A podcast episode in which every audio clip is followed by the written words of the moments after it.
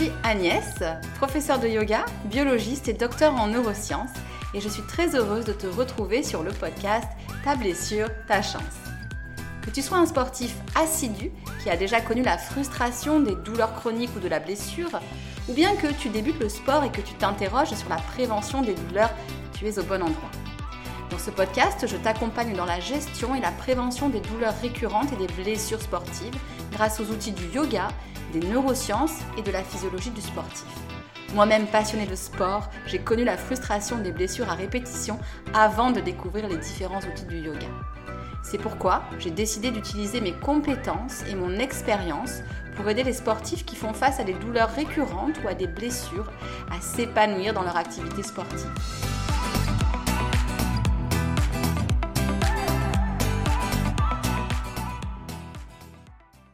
Bonjour Aujourd'hui, j'ai hâte de vous délivrer le nouvel épisode du podcast qui est une interview.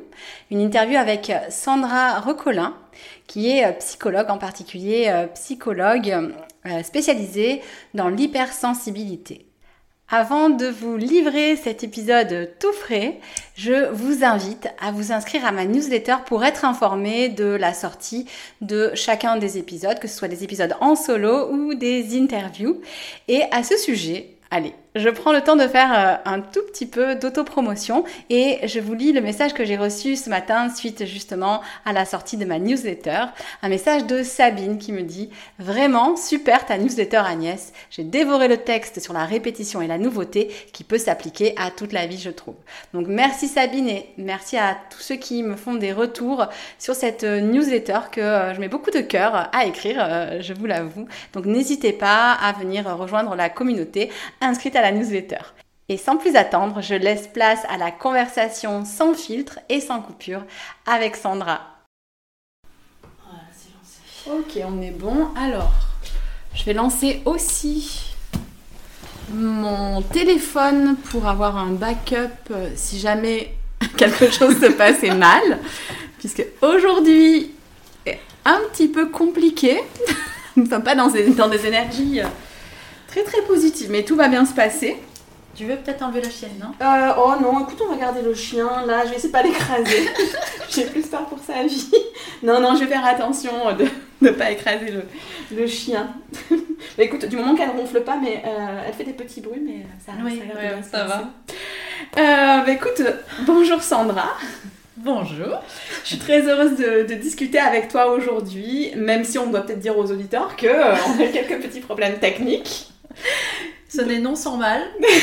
c'est ça, mais finalement on arrive à enregistrer. Il faut savoir aussi que pour venir, je suis venue en, en bus, hein. tu m'as invité chez toi, donc oui. Euh, merci pour ça. Et j'ai quand même réussi à perdre mon billet de bus sur lequel il restait 9 voyages sur 10. Donc voilà, c'est une bonne journée. Parfait. Euh, tout va bien.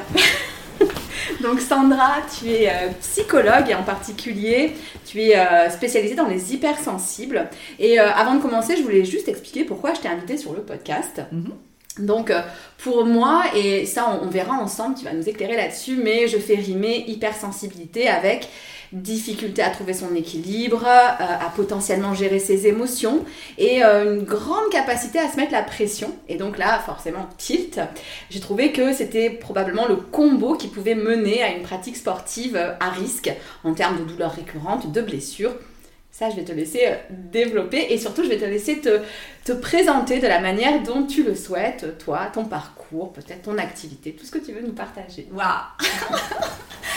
Alors, euh, par où commencer? Oui, donc je suis psychologue, donc je m'appelle Sandra Rocolin, je suis psychologue, donc ça fait plus de 15 ans que j'exerce en cabinet. Euh, j'ai découvert ma propre hypersensibilité au potentiel euh, il n'y a pas si longtemps que ça, il y a 4 ou 5 ans. Et, et, je me suis rendu compte aussi que dans ma patientèle, c'était beaucoup des personnes qui me ressemblaient. Donc, en fait, il faut savoir que dans l'hypersensibilité, il y a deux grands axes il y a cette notion-là d'être plus euh, centré sur le besoin des autres, donc on est vachement en pâte, et, euh, et ce perfectionnisme. Ce besoin de mm, mm. perfection, cette curiosité, voilà, avec euh, tout le mental qui va avec, l'arborescence, tout ça, bon, de toute façon, on va en reparler. Mm. Et en fait, je vois que dans ma pratique, ça a toujours été ça. Et donc j'ai fait pendant 15 ans euh, du cabinet. Après, je me suis formée à l'instruction euh, de méditation de pleine conscience parce que c'est un des outils majeurs euh, ben, pour les hypersensibles et au potentiel en fait, hein, pour justement arriver à, mieux se connaître et à canaliser notre mental et à mieux gérer nos émotions. Donc euh, j'ai vraiment découvert un outil, l'outil majeur en fait hein, pour, pour ça. Et c'est d'ailleurs pour ça que j'ai créé des formations après euh, pour la, en méditation pour gérer le, le stress, l'anxiété et aussi la confiance en soi.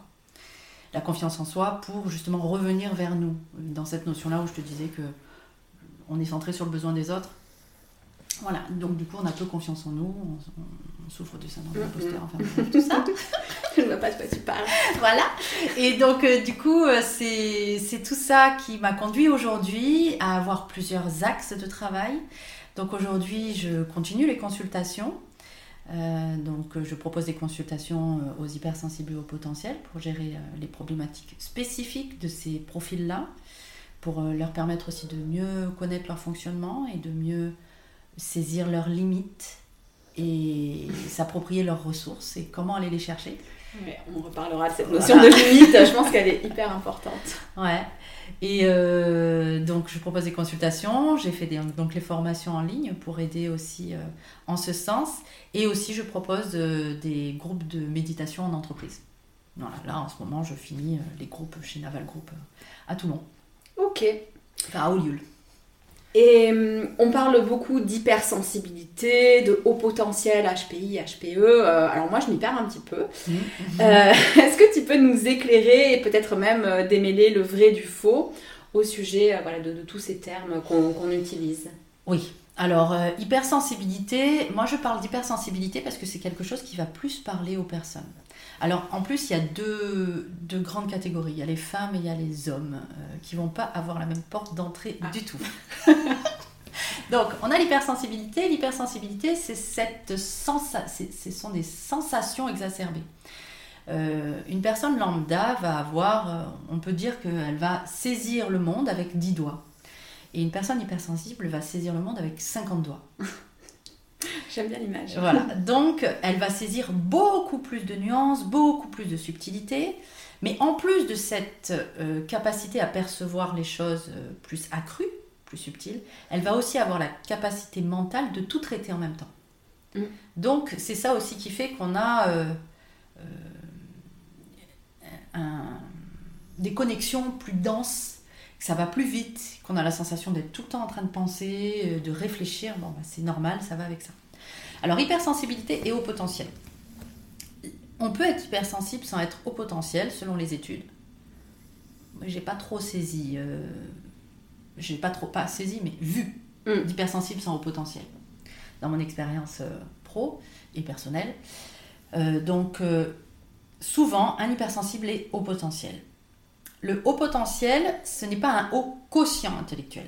Mm. On a une différence entre le haut potentiel et le haut quotient intellectuel. C'est-à-dire qu'un haut potentiel va avoir un cerveau qui va faire énormément de connexions. Un haut potentiel va être très adaptable, très résilient aussi. Mm. Euh, alors que le haut quotient intellectuel, donc on est plus sur de l'intellect, euh, de la culture, on pourra dire, Mm. une grosse mémoire, mais pas forcément une adaptabilité. Et selon les études, une forte adaptabilité. Selon les études, euh, qu'est-ce que l'intelligence? Mm. L'intelligence, euh, comme elle est, euh, comme on la, comme on l'évalue actuellement, ce n'est pas le potentiel, ce n'est pas l'adaptabilité. C'est plus Mm. de l'intelligence figée, euh, Ouais, des mathématiques, du raisonnement, voilà, du Mm. HQI. Euh, quand on va tester euh, l'intellect d'une personne, euh, c'est le, le quotient intellectuel. Donc on peut Mm. avoir un très haut quotient intellectuel sans être au potentiel intellectuel. Comment on va faire la différence? C'est qu'un haut potentiel intellectuel, lui, depuis l'enfance, par exemple, à l'école, l'école n'est pas du tout fait pour les hauts potentiels. Alors, il y a des hauts potentiels qui peuvent très bien s'en sortir à l'école, mais on peut très bien avoir eu de mauvaises notes à l'école et être haut potentiel. Mais pas forcément au quotient intellectuel. Moi, j'ai tout un podcast sur ça aussi, hein, pour faire cette Oui, tu différence peux tout à fait renvoyer. euh, oui, Ouais, oui. voilà. Donc j'en ai un qui, qui explique vraiment avec une mind map euh, justement pour, euh, pour bien voir les différences entre tout ça.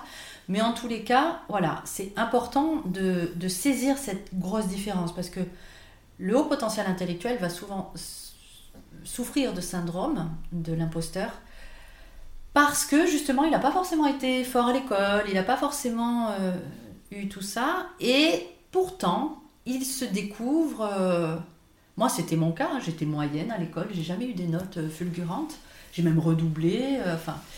et et c'est aussi pour ça que quand j'ai su que j'étais hypersensible et au potentiel, ben, le diagnostic, je ne l'ai pas accepté pendant six mois, quoi, hein, et j'ai mis un an pour vraiment l'intégrer. Ça a été un choc pour moi parce qu'il a fallu tout revisiter, en fait, tout refaire au regard de cette nouvelle connaissance-là. Et, et l'école, par exemple, n'est pas euh, faite euh, la, la façon dont on a d'apprendre les choses est plutôt linéaire, alors que Mm. le, le haut potentiel et hypersensible va être plutôt en arborescence. C'est pour ça que les mind maps nous parlent beaucoup. C'est beaucoup plus facile pour nous d'apprendre Mm. avec des mind maps que Ouais. des cours euh, voilà, linéaires. Quoi. Par exemple. Je ne sais pas si c'est bon, c'est OK Oui. comme ça Oui, oui, oui, oui, je vois tout à fait. Après, euh, du coup, je me pose la question on peut être HP Et HQI. Oui, on peut aussi. D'accord. Mais on peut être HPI sans HQI. Sans HQI, d'accord. Voilà. Autant l'hypersensibilité, pour moi, les hauts potentiels euh, sont hypersensibles. Ouais. Parce qu'il y a vraiment, en plus de tout ce raisonnement intellectuel, donc là on a parlé d'intelligence, mais il y a aussi au niveau émotionnel une sensibilité accrue. On a une, une subtilité, des nuances émotionnelles vraiment très importantes. Un mot est important, le mot que l'on va Mm. choisir. Et le mot que la personne en face de nous va choisir Ouais. est crucial pour déterminer l'émotion qui va, qui va s'en suivre en fait. Oui, qu'on peut ressasser pendant Ouais. très très longtemps. Oui, mais c'était ce mot-là, oui, mais Pourquoi ce mot mais- qui résonne? Voilà. Et donc ça, c'est parce que, voilà, au niveau intellectuel, un mot est important, un mot change tout, parce qu'on est très nuancé. Hmm. On est très subtil dans tout ça, là où les personnes qui ne sont pas hypersensibles ou au potentiel, bon, pff, oui, bah oui, c'est globalement, quoi. Mm. Non, mais nous, il n'y a rien de global. Ouais. C'est pas globalement. Et euh, si on en vient justement au domaine du sport, euh, est-ce que si je suis hypersensible, euh, je vais a priori être attirée par le sport Pas du tout? Est-ce qu'il n'y a pas de lien? Est-ce que si je fais du sport, il y a des choses qui vont ressortir peut-être alors, on est quand même assez axé cortex, donc réflexion. Mm. Maintenant, on- tout ce que l'on entreprend en tant qu'hypersensible et au potentiel, on va l'entreprendre à fond, quoi. On va aller. Ce qui ne veut pas dire qu'on va aller au bout du projet, hein, parce que nous, ce qui nous motive vraiment, c'est c'est la nouveauté, c'est le nouveau projet, la curiosité. On va adorer développer. Par contre, quand on va se se s'amouracher de quelque chose, on va vraiment le faire en mode euh, extrême. Ouais, on-off quoi. Donc effectivement, de ce point de vue-là, à partir du moment où on va aimer un sport, on va vouloir, notamment comme, comme on est perfectionniste, on va vouloir être à fond, faire des perfs. euh, pour moi, ça semble assez logique. Ouais, d'accord. Donc euh, peut-être des gens qui s'ils font du sport vont pas le faire à moitié. quoi. Non. bah, si c'est vraiment leur passion, quoi. Oui, ouais, ouais. Voilà. On peut, on peut essayer plein de sports différents sans que ça, sans que ça prenne, mais par contre, si c'est notre, euh, notre passion, là, on va y aller euh, ouais, à fond, à fond. Ok, et euh, justement dans ce podcast, on parle de blessures sportives, de douleurs récurrentes, de récupération aussi pour les éviter. Alors moi je le dis souvent, hein, mais j'ai pas de baguette magique. Il existe hein, des, solutions euh, simples à mettre en place. Mais il me semble aussi important d'aborder un aspect euh, plus psychologique. Et j'ai donc plusieurs questions à te poser à ce sujet, puisque tu seras bien placé pour y répondre. Est-ce que tout d'abord, tu penses que la mauvaise gestion des émotions chez un sportif peut être un obstacle à une pratique saine Et quand je dis pratique saine, selon moi, c'est une pratique où je vais mettre suffisamment euh, en place l'écoute du corps, euh, la, la bienveillance pour éviter de, de me blesser. Ah ben, oui. Est-ce que tu peux développer? Et oui, euh, notamment, alors voilà, quand on, quand on voit vraiment cette notion de de perfectionnisme et de et, d'imposture quoi entre guillemets. C'est-à-dire je me sens pas légitime de de de faire ce que je fais, enfin moins légitime que quelqu'un d'autre. J'ai toujours la sensation de devoir prouver ce que je fais. Voilà, je, prouve que j'ai ma place, quoi. et, et, mais je n'arrive jamais à avoir ma place. C'est mm. vraiment ce, on tourne en rond, quoi, sur ça. On met tout en place pour, et en même temps, on n'y arrive jamais. Et comme on n'y arrive pas, eh ben, on remet tout en place. Et donc, il y a vraiment cette notion-là. Si on n'arrive pas à gérer son émotion, euh, donc déjà, si on ne se connaît pas, si on ne connaît pas notre fonctionnement, si on n'arrive pas à gérer nos émotions pour se dire, ouh, attends, euh, on va prendre soin de nous aussi, donc ça sous-tend, je connais mon fonctionnement, je connais mes limites, je connais mes, besoins de ressources, et j'accepte. Donc là, on a aussi l'abnégation à, pousser. Et oui, c'est ce que j'allais dire. On peut savoir, mais pas forcément appliquer. Non, voilà. Donc il faut le savoir, et puis il faut avoir assez de bienveillance envers soi pour se dire bon, ok, bon ben je je, vais faire attention là. Euh, et donc, parce qu'en fait, en psycho, on a la ligne de base. La ligne de base, c'est ce euh, à partir de quoi, ce, oui, ce à partir de quoi on va évaluer les choses. Mm. On va se sentir progresser ou pas. Une personne lambda va avoir une ligne de base là, c'est-à-dire pour me sentir bien, pour me sentir légitime, euh, performer, enfin non, juste normal, ça va être cette ligne de base là. Et si je veux me dépasser, me performer, voilà, ça va être là. Donc c'est quelque chose qui est atteignable dans, les, dans le smart, mm. tu sais, euh, spécifique, mesurable. Donc là, je vais mimer. Tu as une main à peu près euh, voilà, horizontale et tu as la deuxième ah main bah pour ceux qui écoutent. Donc on va avoir euh, une, une, ligne de base à zéro. Voilà et une ligne euh, au-dessus à 10 pour dire voilà, euh, euh, c'est ce que je veux atteindre. La ligne de base d'un haut potentiel, elle est déjà à 10 ou 20, donc elle est déjà au-dessus. Donc il, travaille déjà en sur-régime. Hmm. Il est déjà en mode sur-régime au quotidien, parce que comme on se rappelle qu'il a 50 doigts, il, il, perçoit beaucoup de choses. Donc sa ligne de base, elle est forcément déjà plus haute. Et en plus, il se met une ligne à atteindre à 50, à 60 ou à 100, quoi. Donc, il ne l'atteint pas forcément, donc il est déçu, donc il se sent encore moins légitime, enfin bon, bref, tout le cercle vicieux. Et quand bien même, quand il l'atteint, ah, c'est non, c'est que c'était pas assez haut, quoi. Et puis bon, si lui il l'a fait, tout le monde peut le faire. Bah oui. Voilà. donc, euh, donc, bah oui, forcément, dans ça, on sent bien qu'on rentre pas dans euh, le sport. Euh, de manière saine, de manière saine adaptée, équilibrée, bienveillante envers soi. Et euh, sur ce podcast, je parle aussi souvent de stress parce que on sait que le stress, c'est un facteur de blessure particulièrement important. Euh, est-ce que pour un hypersensible, c'est important justement d'être attentif à cette gestion du stress? Est-ce qu'on peut être plus soumis au stress? On est plus soumis au stress. On est plus soumis au stress bon, bah, par rapport à cette ligne de base, par rapport au fait qu'on perçoit beaucoup plus de choses euh, et par rapport au fait qu'on sait moins que les autres s'écouter. Mm. Et comme en plus on est en pâte, on est constamment parasité par, euh, par les émotions des autres. Oui. Mm, mm. ouais. Donc, euh, donc il y a ça en fait. Y a, et, et, on a les 50 doigts pour percevoir les émotions des autres. Ouais, donc on est un peu une éponge, on y est compris une éponge à stress. Voilà aussi. Donc l'entourage aussi des hypersensibles est très très important c'est très très important de savoir s'entourer et de savoir aussi mettre à distance certaines personnes dont on ne peut pas se défaire, mm. mais euh, qui peuvent être néfastes pour notre équilibre et, pour cette notion de stress et d'anxiété. Donc il y a d'un côté se protéger, garde, en fait c'est être le gardien et la gardienne de son, de son équilibre euh, émotionnel, euh, psychique, physique. Mm. Le mot gardien, je trouve que c'est bien parce que protéger, ça nous ça, ça augmente le stress, quoi, Et puis il y a un côté euh, renfermé. Euh. Voilà, donc c'est plus être la gardienne et le gardien de, de son bien-être. Et, et, donc, euh, voilà, ça sous-tend aussi savoir gérer son stress, savoir s'en prémunir mm. et savoir le gérer.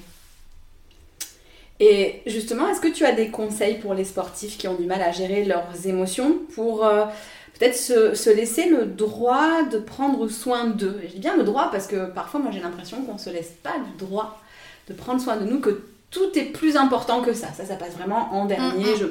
Voilà. Bah oui, ça c'est le schéma d'abnégation. ah, donc ça a un nom. ouais, ça s'appelle le schéma d'abnégation. En thérapie cognitive et comportementale, on a la thérapie des schémas. Moi, c'est ce que, c'est ce que je fais. Et, euh, et donc, on a 18 schémas. Et, ces schémas, c'est comme euh, des filtres interprétatifs. C'est-à-dire que euh, toi et moi, on va vivre une même situation, on va pas la vivre de la même façon. Ouais. Chez les hypersensibles, on ne la vit pas de la même façon, mais avec plein de subtilités.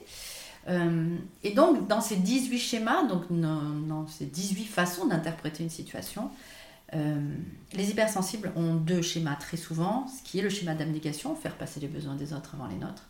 Ce qui fait que nous, nos besoins, ouais, bon, c'est pas grave. Mm. On va s'adapter. Parce que comme on est des pros de l'adaptation, on sait Ouais. Sauf que on se suradapte constamment euh, et on oublie les notions, comme on disait tout à l'heure en off, euh, de plaisir et autres. Ouais. Et, euh, et on a le schéma de perfectionnisme, donc d'idéaux exigeants, il s'appelle. Donc on se fixe des idéaux hauts et on Mm. est très exigeant vis-à-vis de nous et souvent aussi vis-à-vis des autres. Ouais, ça on le rencontre, en tout cas dans le milieu du sport, on voit des gens qui se mettent des objectifs de folie, ce qui, ce qui peut être très bien. Mais il faut quand même garder euh, conscience que euh, on, on peut pas tout faire, en tout cas, on y reviendra, mais on peut pas tout faire tout de suite. Et euh, pareil, des, des schémas d'entraînement, enfin des plans d'entraînement qui sont complètement inadaptés, par exemple, à notre mode de vie, euh, voilà, su- suivant les moments. Oui, et donc euh, du coup, on est dans, un- dans, une, dans un cercle vicieux où on n'y arrive pas et où on se désestime et voilà. ouais. Et donc là, la question c'était C'était par rapport. Qu'est-ce que tu conseillerais pour, cette, pour la gestion justement des émotions? Voilà. Donc c'est d'apprendre déjà à se connaître de son fonctionnement, savoir que on a cette difficulté là. Pourquoi c'est important? Parce qu'au moins on a identifié, on peut l'observer, c'est-à-dire qu'on défusionne. La méditation pour Mm. ça, donc c'est aussi une des préconisations, la méditation, parce que ça nous permet véritablement d'observer nos pensées et de défusionner d'elles. On n'est pas ce que l'on pense. Une pensée n'est qu'une croyance, sauf que quand on pense, on croit que c'est la vérité. Mm. C'est, on, on fusionne. euh, C'est super important ce que tu dis, notamment chez les sportifs qui parfois ont du mal à se poser et à se dire non mais je vais pas méditer. euh, Enfin voilà, je, moi j'ai besoin de bouger et pourtant c'est tellement, tellement, tellement important de, de comprendre. Et comme tu dis, j'aime bien ce terme défusionner, ouais, de Mm. prendre un peu du, du recul par rapport à, à ses pensées et à finalement euh, cet écran sur lequel on projette nos, pensées mais qui ne sont que des projections du mental. C'est qu'une fabrication mentale. Mais un, haut potentiel, hypersensible au potentiel, comme le sportif, et alors pour le peu qu'il soit les deux, voilà, euh, c'est intolérable de se dire euh, je vais m'asseoir et je vais rien faire. Oui, Euh, et, et en méditation, euh, il y a vraiment cette chose-là. Si tu n'as pas le temps de méditer une heure, ben médite deux heures. Oui, j'adore cette, cette citation. Ah, je sais plus à qui, qui l'a. Je saurais plus la. Je sais pas la si c'est César. Nathan ou- Ouais, je crois que c'est. Ouais. Et, euh, et donc, c'est vraiment ça. C'est moins j'ai le temps de prendre du temps pour moi, plus ça veut dire qu'il faut que j'en prenne. ouais, exactement. Et, euh, et, et ça, c'est assez central. Donc oui, la méditation, pour moi, quand je dis, euh, voilà, quand j'ai découvert la pleine conscience, parce qu'au début, je cherchais, et c'est vrai que, bon, la méditation bouddhiste, tout ça, euh, ça, ça m'in- ça m'intéressait, mais je suis tombée euh, dans des centres où c'est, je sais pas, il y avait une énergie bizarre, et je, je sentais pas les enseignements, euh, c'était pas ok. Et bon, je suis assez, bah, j'ai besoin de- d'études scientifiques, j'ai un, esprit très Ah, rationnel. Parfait. J'ai un esprit très très rationnel, donc euh, la, la pleine conscience pour moi, donc il y avait Ouais. les deux programmes, MBSR et MBCT, Mm, mm. et donc c'était validé scientifiquement, il y avait vraiment cette, ce, ce back-off qui sûr, était, ouais, ça fait des années qui qu'ils font était des, lourd, voilà. des recherches scientifiques et que ça a été vraiment démontré. euh, Voilà, il y a eu plusieurs des études vis-à-vis de ça. euh, ouais. Mm. Et donc, euh, et donc euh, bah, c'est pour ça que j'ai fait un, deux, trois programmes, après que je me suis formée à l'instruction. Et, euh, et, et c'est ça qui fait que maintenant, j'arrive véritablement à diffusionner, à, voir les choses pour ce qu'elles sont, et à pas rester empêtrée dans mes émotions, dans mes pensées, dans mes schémas. Voilà. Donc il y a vraiment les TCC pour moi, les thérapies cognitives et comportementales, notamment la thérapie des schémas, et la méditation, qui, qui font bouger les choses. Et souvent, mes patients euh, et, et les participants au programme me disent euh, c'est fou parce que je suis venue à la méditation avec une idée préconçue Mm. et je ressors, euh, j'ai une perception du monde complètement différente. Alors bon, il y a, il y a des choses qui, qui doivent se mettre en place derrière, mais, mais voilà, c'est on, on y rentre avec euh, vraiment cet effet de mode presque, de Mm. méditation, et on en ressort avec euh, une profondeur importante sur, sur un- une gestion émotionnelle nouvelle, une perception du monde nouvelle. Et plus, plus douce, plus tranquille, moins torturée. Quoi. Et euh, je, voudrais avoir ton, ton avis euh, sur, sur une question. Euh, moi, je sais que pour la gestion de la blessure et la prévention aussi de la blessure, je propose en gros deux axes. Un axe mécanique, c'est-à-dire qu'on va offrir du repos au corps, avoir une bonne hygiène de vie. Le yoga est là, notamment pour récupérer de manière active, de manière passive, pour venir renforcer, apporter de la mobilité, etc. etc. Bref, donc tout cet aspect mécanique. Euh, tout ça pour diminuer la probabilité de se blesser. Mais je crois, et euh, c'est peut-être en lien avec le fait que je suis bah, docteur en neurosciences, on parlait de, Ouais. de besoin d'avoir des trucs scientifiques. Oui, oui, oui, je, je te rejoins. Euh, donc je suis vraiment passionnée par le fonctionnement du cerveau, euh, par le rapport entre le cerveau et le corps. Donc euh, je crois que la part psychologique dans la prévention de la blessure, elle est sous-estimée. Euh, que ce soit euh, parce que peut-être qu'il y a une part psychologique qui va euh, influencer bien sûr le stress, mais aussi qui va influencer la gestion des entraînements, la bienveillance envers le corps, le lâcher prise, euh, la perception de la performance aussi. Donc qu'est-ce que tu en penses? Est-ce que toi tu conseillerais plus pour prévenir les, les blessures du corps? Est-ce que tu conseillerais plus une approche physique, une approche mentale? Est-ce que les deux sont selon toi indissociables? Ah, les deux sont indissociables. Les deux euh, ont leur importance et leur, euh, leur essentiel. Bon c'est bien que tu répondes ça parce que sinon je me serais retrouvée bête. non, non. Non, leur essentiel, bien sûr. Maintenant, c'est évident que euh, oui, l'un va pas sans l'autre. quoi. J'essaye de voir comment l'un pourrait aller sans l'autre, mais non, en fait. Non, après, on peut faire l'un sans l'autre. De toute façon, à chaque fois, je le dis, on a le choix, on a tout le temps le choix. Oui, parce que souvent, honnêtement, dans la récupération sportive, on fait beaucoup, beaucoup le côté physique. Et euh, moi, ce qui, ce qui me choque un peu, c'est qu'on délaisse complètement le côté euh, mental. Et voilà, Mais je toujours. trouve ça, euh, je trouve ça un peu, Enfin, un peu dommage. Et oui, c'est vrai qu'on peut le faire. On peut le faire. Mais euh, très souvent, le mindset, on, va le, on va le travailler pour aller fort. Ouais, c'est ce que j'allais te dire. Oui, on parle de mindset, mais on parle de mindset de la performance. Voilà. On parle pas de mindset de la bienveillance. Non, non, non. Alors que ça paraît assez logique, enfin moi pour moi en tout cas c'est logique, qu'un coach, alors le mindset pour moi ça, on peut être, ça veut dire être notre propre coach. Mm. hein. Donc un coach qui va nous dire euh, mais t'es t'es nul, t'y arrives pas, euh, euh, qu'est-ce que qu'est-ce que t'es bidon, euh, bon c'est pas lui qui va nous faire aller loin quoi. Pour moi ça va être plus un, un coach. Tu as les ressources en toi, vas-y. Bon là il faut que tu te préserves parce Ouais. que sinon tu y arriveras pas plus loin. Mais mais t'inquiète pas, tu as les ressources en toi, ça va le faire, c'est ok. Bon là t'as pas réussi, mais ça veut mais tu tu vas y arriver la prochaine fois ou en tout cas tu vas grandir de tes erreurs. Voilà. C'est c'est- moi c'est ce coach là qui va euh, me faire aller plus loin et et, et mieux. Ouais. Euh, qui va qui va pas me faire craquer à un moment donné. Oui, ce coach, en fait, on l'a dans la tête. Alors, c'est marrant parce que je reconnais très bien la voix, cette voix négative euh, qui te souffle, mais t'es vraiment nul. Mais Mm, mm. moi, moi, j'ai donné un nom, je l'appelle Gertrude. Et des fois, j'ai dit Génial. ta gueule, Gertrude.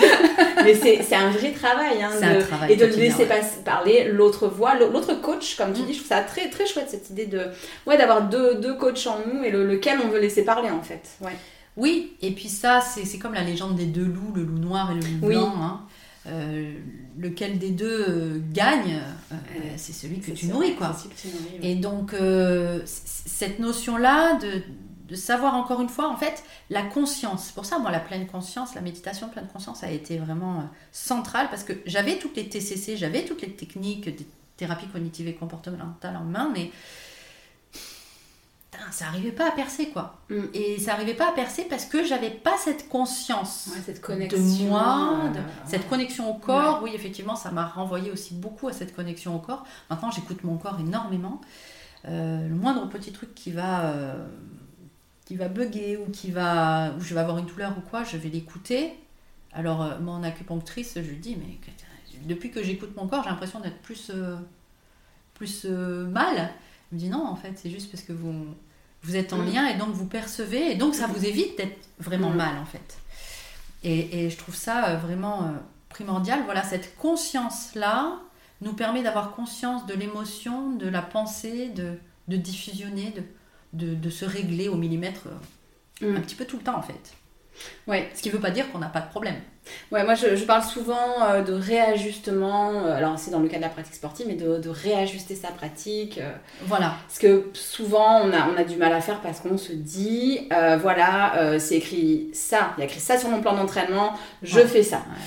Et, et c'est vrai, hein, c'est très compliqué de- de- de- d'aller à côté de ce plan d'entraînement alors que c'est juste fondamental et nécessaire. Et justement, je voulais rebondir, je, je comptais pas te poser cette question, mais on en a un peu parlé en off et je trouvais ça super euh, important. Euh, cette, euh, donc, euh, ce- cette croyance qui dit quand on veut, on peut. Moi, c'est une croyance, je suis pas pour cette croyance parce que je pense que même si elle, est, elle est bonne sous certains angles, elle peut quand même amener pas mal de, comment dire, de, elle, elle- peut nous pousser à faire des choses qui finalement sont pas bonnes pour nous. Donc, euh, qu'est-ce que tu en penses de ce quand on veut, on peut? Et je sais que ça va être intéressant ce que, ce que tu vas nous dire à, à ce sujet-là. Pour moi, tout est possible. Ouais. Donc euh, ça, c'est une croyance que moi j'ai, tout est possible et on est illimité. Donc, partant de ce principe-là, effectivement, euh, quand on veut, on peut, c'est quelque chose à laquelle je peux adhérer. Maintenant, je vais nuancer en, en disant dans le temps. Ouais. Euh, quand on veut, on peut. Si on pense que c'est tout de suite, euh, parce qu'on est dans une société du, du tout de suite, euh, tout tout de suite. Ouais. Donc, c'est prendre de la perspective, prendre de la hauteur par rapport à ça. Quand on veut véritablement quelque chose, quand on veut véritablement quelque Mm. chose, quelque chose qui est important pour nous, qui est dans nos valeurs, dans notre besoin d'accomplissement, dans- qui vient se loger à un endroit très spécifique de, de nos envies Mm. et, nos- et de nos besoins, on peut. Maintenant, on peut en fonction aussi de nos ressources, de nos limites. Et donc, on peut, oui, potentiellement, en prenant plus de temps, Ouais, j'aime- qu'on voudrait. J'aime beaucoup ce que tu dis et quand on veut véritablement, ce qui sous-entend qu'il va falloir aussi peut-être faire des sacrifices. Euh, dans, voilà, dans, dans le sens où euh, on dit quand on veut, on peut, c'est que. bah, donc du coup, si tu peux pas, si tu n'y arrives pas, c'est que tu fais pas assez. Mais euh, justement, peut-être que si tu fais pas assez, c'est parce que tout simplement, c'est pas le moment, comme tu disais, que tu as peut-être pas cette possibilité de faire pour le moment. Ou alors si tu abandonnes tout le reste et tu. Mais voilà. Oui, aussi, c'est pas non plus quelque chose qui est aussi primordial que ça, oui, en fait. peut-être. Ouais. Il y a cette notion euh, de, de- de- qu'est-ce- Quand on veut, on peut. Est-ce que c'est quelque chose des attentes des autres et qu'on Mm. veut répondre aux attentes Ouais. des autres aussi? Parce qu'il y a beaucoup ça. hein. Dans l'abnégation, il y a ça. hein. Les besoins des autres passent avant les nôtres. Donc on peut aussi clairement avoir un- ce qu'on appelle un faux self. Donc c'est construit une personnalité qui répond aux besoins et aux attentes des autres que, n'oublions pas, on arrive à percevoir très finement et, euh, et donc euh, répondre très finement aussi. Donc, Ouais.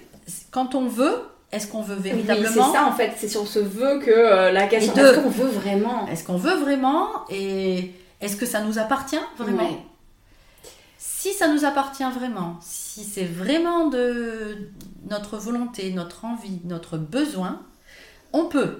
Mm. On peut, mais en se respectant aussi. Et donc il y a cette notion de temps, euh, de ressources, de limites à prendre en considération. C'est pas, encore une fois, les mots sont importants. les nuances sont subtiles et, et primordiales à. C'est pas quand on veut, on peut, bah, de suite, et puis. euh, Non, c'est super intéressant. Moi, je parle souvent euh, du fait de, de, ré- enfin, de réaligner ses objectifs et je pense que c'est vraiment là-dedans. Est-ce que mes objectifs, c'est les miens? Est-ce que vraiment euh, méritent que j'y mette toute mon énergie Et il y a quand même, et notamment parce que dans le sport, je pense que quand on veut, on peut pas forcément. Juste pour certaines choses, par exemple, moi, il y a des figures, enfin des figures, des postures en yoga que j'aimerais faire, des postures par exemple de souplesse extrême du dos. Je ne pourrais jamais faire Ouais. ces postures extrêmes de souplesse du dos, tout simplement parce que mes os, à un moment, vont venir les uns contre les autres bloquer ça. Donc, euh, vraiment dans le corps, je pense quand même qu'on a certaines limitations. Euh, mais à part, à part ces limitations physiques, par exemple osseuses, mhm. comme c'est pareil, il y a le mythe du grand écart facial, où euh, on dit je veux avoir mon grand écart facial. Moi, ça m'est arrivé d'avoir des élèves qui me disaient moi je veux faire du yoga pour avoir le grand écart facial. Ok, il n'y a pas de souci, mais ce qu'il faut savoir, c'est que pour certaines personnes, ce sera impossible. Juste à Ah bah ça doit être ça, moi. J'ai jamais réussi à le faire, celui-là. C'est en fait si la tête de fémur euh, vient dans l'acétabulum qui est euh, donc l'espèce de petite chaussette euh, dans laquelle vient la tête de fémur, à un moment si ça bloque, ça bloque. Si quand on veut, alors si quand on veut on peut, mais c'est-à-dire qu'il va falloir faire raboter les os. Ok, Bon. mais voilà. Alors on peut, si on, on peut, oui c'est vrai. Donc mais est-ce qu'on veut vraiment Voilà. y arriver et se faire raboter les os? À quel En fait, point À quel point? Mais c'est vrai en fait. Ah, c'est oui oui, c'est vrai. Donc finalement si quand on veut, on peut, on pourrait imaginer une chirurgie qui nous permette de faire euh, mais est-ce que vraiment on veut ça? Voilà. Ouais. Oui, mais écoute euh, ouais, je trouve que c'est intéressant ce point de vue. Du coup, voilà, j'ai une nouvelle pensée qui, qui, qui est arrivée, c'est c'est intéressant. Euh, donc voilà, se focaliser sur le vœu et sur ce vœu. Est-ce qu'on le veut vraiment? Est-ce que c'est nos vrais objectifs? Et on a, on a parlé aussi en off de cette notion de plaisir. Ouais. Qu'est-ce que, qu'est-ce que, enfin, quelle est la place selon toi du plaisir dans euh, justement, enfin, dans le chemin vers nos objectifs? Euh, alors moi, cette notion de plaisir, comme je te disais, c'est quelque chose qui est venu euh, en fin de parcours. Enfin, enfin. C'est comme si j'avais fini le parcours. Non, je l'ai pas fini. je l'ai pas fini. Mais euh, bon, en tout cas, dernièrement, ces, derniers mois, années, comme bonne hypersensible que je suis, j'étais très perfectionniste. Donc, du coup, ne, la notion de plaisir n'avait aucune place. Voilà, il n'y avait pas de place. Donc euh, c'est quelque chose vraiment qui a fait émerger cette notion de plaisir parce que grâce à cette notion de plaisir, euh, on va véritablement ne plus s'essouffler. En fait, ça va plus être un effort. Mm. Plus rien va être un effort. Euh, quand on est vraiment dans ce que l'on veut, quand on est vraiment dans, dans ce que l'on aime, dans ce que l'on a envie de faire, cette notion de plaisir, elle est primordiale. Enfin, elle est, elle est, euh, elle nous. Moi, je me lève le matin, tous les matins, je me lève, euh, j'ai la patate, quoi. Mm. Même aujourd'hui, il fait gris, les énergies sont bizarres. Bon, bah, ne marche, mais ça marche pas, bien. voilà. Mais euh, bah, c'est cool. Je suis contente. Je suis super bien parce que j'ai plaisir à faire ce podcast avec toi. J'ai plaisir à, à, à faire plein de choses. Et c'est ça aussi qui me fait performer. Ouais. Euh, et puis ça se sent au niveau énergétique aussi. Je veux dire, une personne qui performe mais qui est fade, enfin, Ouais, qui, qui prend pas de. qui prend pas de plaisir à ça, je pense que cette même personne avec du plaisir, elle pourrait aller encore plus loin. Et notamment, on sait que euh, cette perte de plaisir, c'est souvent quelque chose qui va avec le surentraînement des, oui, sportifs. voilà. C'est et euh, on oublie souvent que c'est le premier signe de surentraînement avant même les signes physiques. C'est le premier signe de surentraînement, c'est que j'ai plus de plaisir à aller m'entraîner en fait. faut de l'espace, faut de l'air, faut du vide. Et c'est en ça que. Faut du vide, ouais. Et oui, la vacuité, c'est tellement C'est important. dur à faut de accepter, l'ennui euh, pour apprendre. Enfin, ouais. je veux dire, c'est c'est- le feu, s'il n'y a pas d'air, il meurt. Ouais. Il n'y en a plus. Et dès qu'on ressou- ressouffle un peu ou on remet un petit peu d'air dessous, paf, il s'embrase. Mhm. Voilà, c'est la même chose pour tout. Euh, et c'est pour ça que la méditation, pour moi, ça a été. euh, parce que c'est cet air-là. Mm. C'est- hier encore, je faisais le programme à, à- à Naval Group. Et, euh, et cette notion-là de. on, on médite et de suite après, l'énergie est complètement différente. D'un seul coup, on a de l'espace, on raisonne mieux, on a des perspectives qui se- qui s'ouvrent. Mm. Mais sans cet air, sans cet espace, et donc sans ce temps de repos. Mais dans tout entraînement, il y a des temps de récup. Oui, oui. Ben, C'est- voilà. oui. Donc on le compresse pour dire d'avoir des entraînements, des entraînements euh, speed, mais il faut pas trop le compresser non plus parce que sinon on peut pas. Voilà, le temps de récupération est. Ouais, et de récupération physique et mentale. Moi, moi souvent, je compare la méditation à, euh, à une douche, en fait, une douche du mental. Ouais. Et euh, ça devient quasiment une, une hygiène, une hygiène mentale. Comme on se lave les dents, et ben on fait euh, quelques minutes de méditation et on se sent beaucoup plus clair, euh, les pensées décantent. Et euh, ouais, c'est cette. euh, J'avais pas pensé à cette histoire euh, d'image euh, du feu qui est attisé par l'air, mais euh, complètement. Je vais probablement te la voler. Voilà. Je te la donne, t'as besoin de la voler. Est-ce que tu as d'autres éléments à, à nous partager euh, Est-ce que tu as d'autres choses que tu voudrais partager avec les auditeurs? Bah, qu'ils apprennent justement à se respecter et à, se faire une place. Vraiment, si on se perçoit un petit peu en tant qu'hypersensible, alors tout à l'heure, je, vais revenir sur ça, mais sur cette notion homme et femme, c'est-à-dire que la porte d'entrée pour l'hypersensibilité et le haut potentiel est différent pour les hommes et les femmes. C'est-à-dire que les femmes, à une femme, euh, on va lui dire euh, tu es au potentiel, ou regarde un petit peu parce qu'on dirait quand même que tu es au potentiel. La femme va dire non, mon compagnon, mes enfants, oui, mais moi, non. Euh, par contre, on va lui dire tu es un peu hypersensible, non? Tu te reconnais pas un petit peu dans les. Ah oui, oui, oui, clairement. Ah oui, on n'arrête pas de me le dire, je suis à fleur de peau. Donc elle va se reconnaître dans ça et l'homme, ça va être inversé il va plus facilement au potentiel se dire ouais, oui, ouais, pourquoi pas, ouais, hypersensible, non, pas du tout. Voilà. Donc, donc il y a déjà cette, euh, cette euh, ouverture à euh, est-ce que quelque part je me reconnais pas un petit peu dans Donc les hommes aussi peuvent être hypersensibles. Mais oui, mais il y en a sportifs peuvent être hypersensibles. Mais oui, sauf que socialement, ouais. c'est pas du tout, c'est pas du tout valorisé. Hmm. Donc euh, la femme, elle a l'habitude qu'on lui dise euh, qu'elle est sensible. Euh, mm. Ou hystérique, tu vois, il y a ces trucs-là. voilà, l'homme, non, il est plutôt sur la, performance intellectuelle, sur la carrière. Donc c'est mm. pour ça que l'intelligence, lui, le rationnel, il va plus y adhérer. N'empêche que dessous, il y a souvent des hypersensibilités aussi, mais qui sont étouffées, totalement étouffées. Donc c'est déjà de, de s'ouvrir potentiellement à si je me reconnais là-dedans, peut-être que je pourrais aller un petit peu plus dedans. Et après, accepter de se faire une place, de travailler sur ça. Euh, aller voir un psy, c'est pas. Mm. C'est pas parce qu'on est malade, c'est pas parce qu'on a un problème, quoi. C'est parce qu'on veut mieux se comprendre, mieux se connaître. Et euh, il y a beaucoup de choses à, déconstruire, beaucoup de perceptions à déconstruire par rapport à ça. Euh, mais, mais voilà, ce serait d'aller écouter des podcasts, d'aller regarder des, des cours en ligne, des, prendre, faire des formations euh, sur l'hypersensibilité, sur la méditation pour, euh, mieux se connaître et, avancer euh, en accord avec soi, arriver à se faire une place. ces choses. C'est marrant parce que j'en rigole parfois quand je dis oui, de, réfléchir à ses objectifs, à, nos pourquoi, notamment dans le domaine du sport. Et je dis souvent, c'est peut-être pas obligé de faire 10 ans de psychothérapie. Mais euh, je pense quand même que pour certaines personnes, ça peut être intéressant hein, d'aller consulter un psychologue. Mm. Euh, voilà, si on n'a pas, si on n'arrive pas à trouver un équilibre, euh, je pense que peut-être pas 10 ans, mais ça peut être intéressant. Bah, ça peut être des shoots. Hein. Moi, j'ai des patients que je connais depuis 15-20 ans, enfin 15 ans, pas 20 ans, mais et c'est des personnes qui vont revenir euh, ponctuellement, de temps en temps, de temps en temps, pour se réinjecter des petits shoots.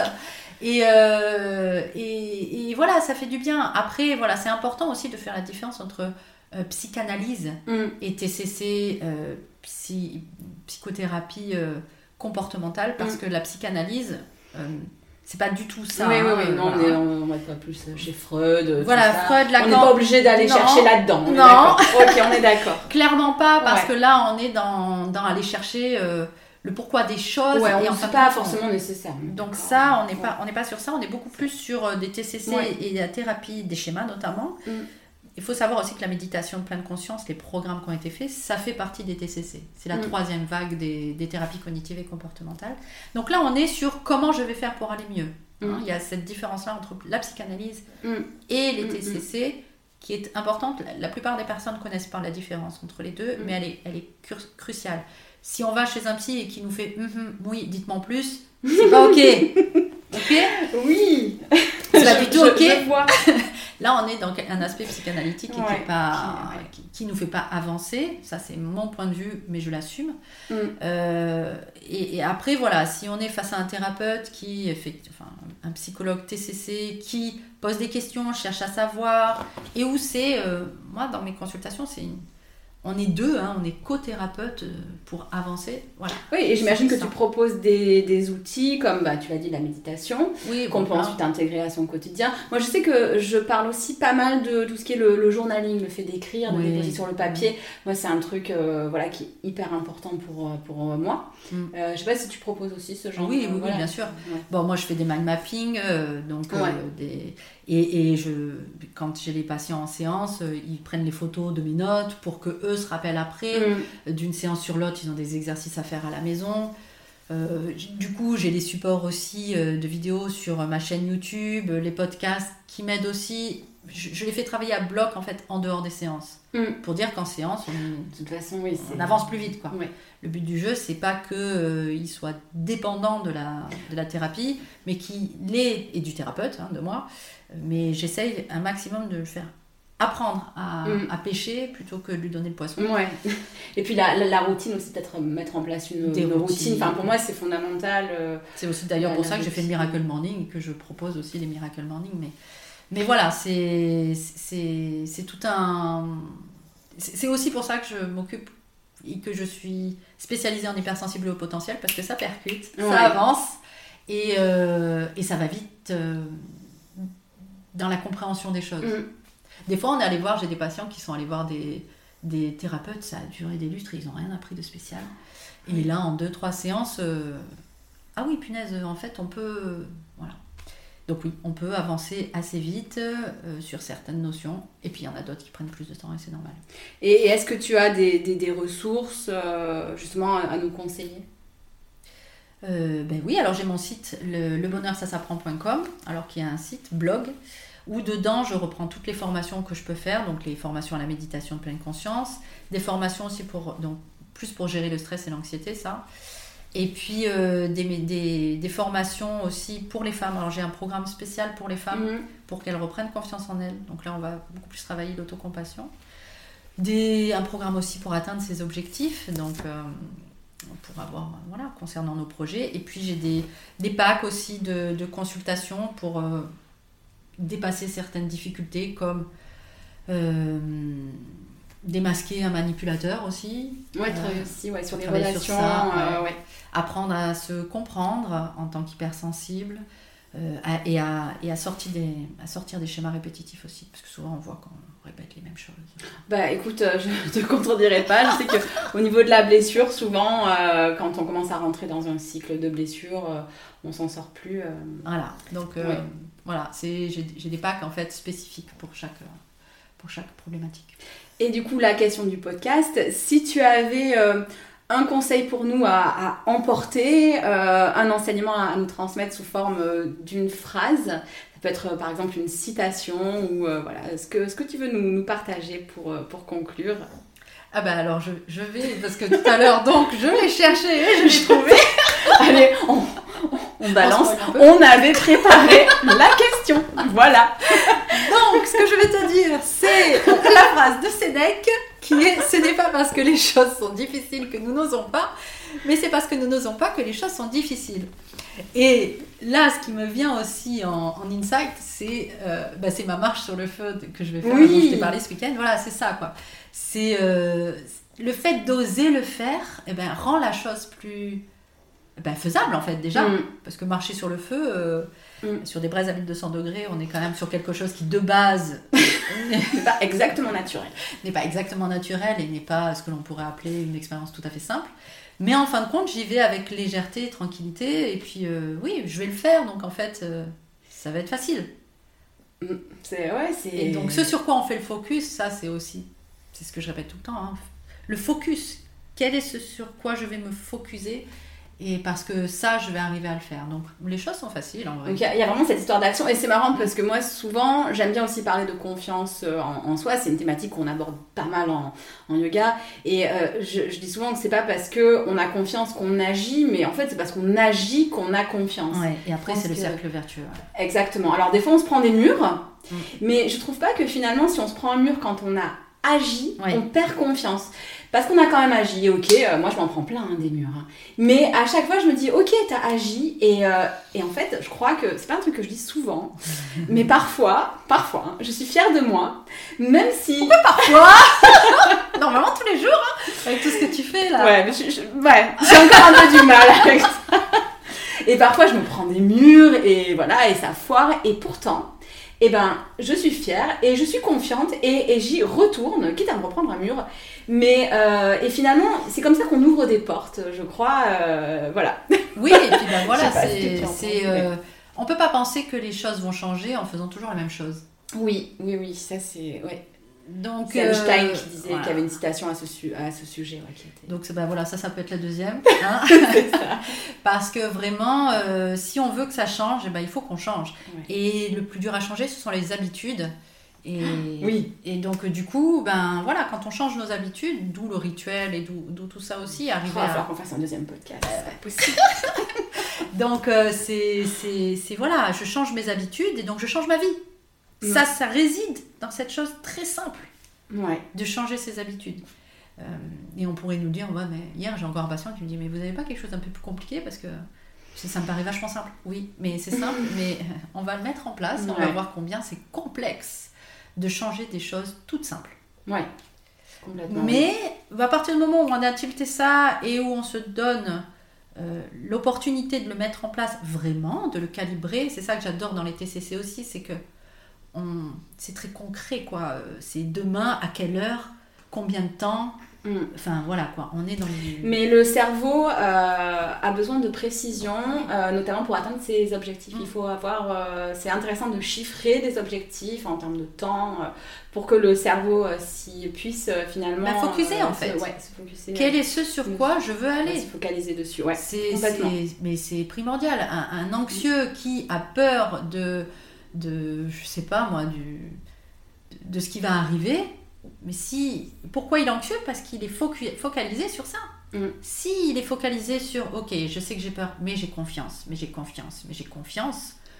Ben là, le focus va faire Mm. que corporellement, dans cette marche sur le feu, c'est ça aussi qu'on réalise, c'est que notre corps euh, va adapter une biochimie en fonction, va, ouais, va générer une biochimie spécifique en fonction de ce que l'on pense. Tout part de ce Ah que oui, pense. mais ça. euh, alors écoute, c'est pas moi qui te dirais le contraire, hein, le fonctionnement du cerveau. euh, ouais, Et, là, il peut changer carrément le fait que le feu ne va pas brûler. quoi. Mm. L'année dernière, quand je l'ai fait, je n'étais pas. J'ai- marché sur 3 mètres de feu, pieds nus, hein, bien sûr. Je n'étais pas brûlée, quoi. Enfin, voilà. Mais parce que j'étais calibrée, mon mental était calibré, et donc ça a changé l'expérience. Et jusqu'à quelque chose d'aussi factuel que Mm. le feu, ça brûle. Mm. Ben non, le feu ne m'a pas brûlé. C'est un truc que je vais ajouter à ma to-do list euh, dans ma vie, euh, marcher sur le feu. Je trouve ça hyper, euh, hyper inspirant.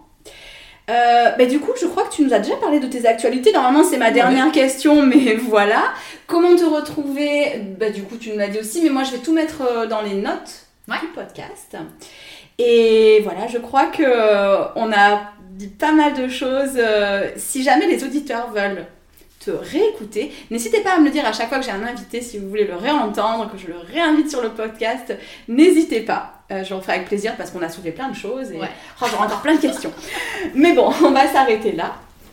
Euh, J'espère que j'étais sur mon bon profil là pour euh, enregistrer, je suis pas sûre. On verra. on verra.